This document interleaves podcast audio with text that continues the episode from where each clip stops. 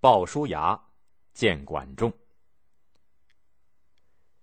周平王在公元前七七零年把国都迁到了洛邑。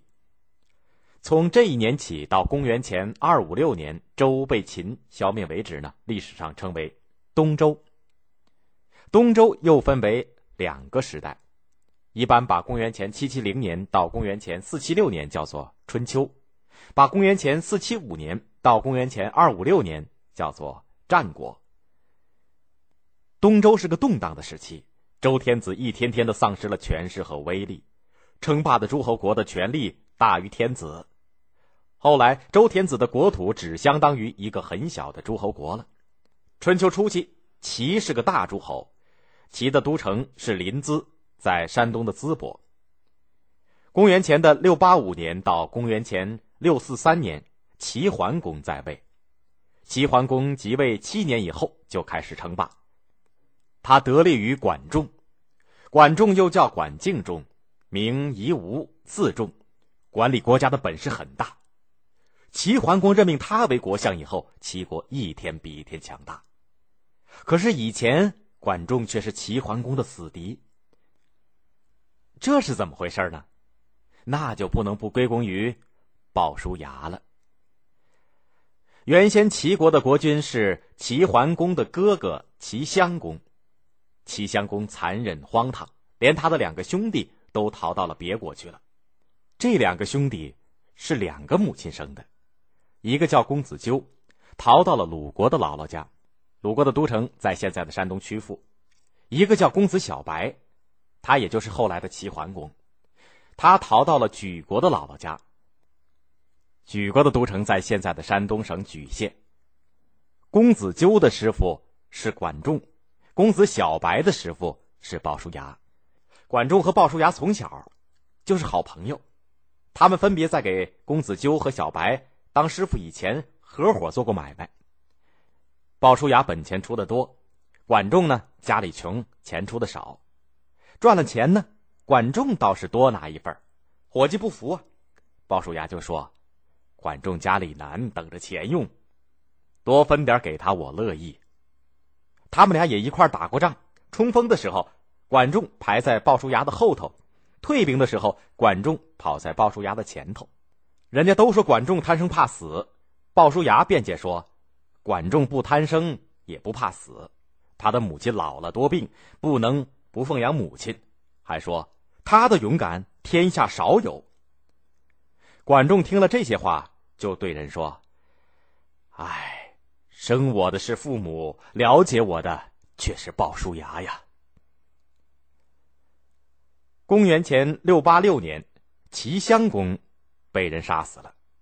第二年春天，齐国的大臣派使者去迎接公子纠回去做国君。鲁国的国君鲁庄公亲自派兵护送。管仲怕小白抢在前头，就带了几十辆兵车赶紧走。走到即墨的时候，也就是现在的山东平度的东南。听说小白已经跑在了前头，管仲使劲的追，追了三十多里路才追上。管仲瞧见小白坐在车里，也不多说，偷偷的拿起弓箭对准了公子小白，嗖的一箭射过去。公子小白大叫一声，口吐鲜血，倒在车子里。管仲一看小白死了，急急忙忙带着人马逃跑。他想，小白已经被射死了，公子纠的军位坐稳了。谁知道小白呀，并没有死，只是咬破舌头，弄得满口的鲜血，装死。鲍叔牙护着小白，抄小道赶到了都城临淄。可是公子纠年龄比公子小白大，按照道理呢，应该是立公子纠。鲍叔牙硬是说服了大臣们，立公子小白为国君，就是后来的齐桓公。齐桓公任命鲍叔牙做宰。那么宰呢，在当时就是最高的助手，鲍叔牙呢却推辞不做，说管仲才可以当这个官。不久，鲁国的兵马从公子纠回到了齐国的地界，齐国的鲍叔牙立刻请齐桓公发兵抵抗，结果鲁庄公吃了败仗，又把公子纠和管仲带回了鲁国。不料齐国的追兵追上门来打，鲁庄公没有办法，就逼死了公子纠，拿住了管仲。鲍叔牙关照齐国的使者，对鲁庄公说：“管仲射过齐桓公，齐桓公要报一箭之仇，要亲手杀了他。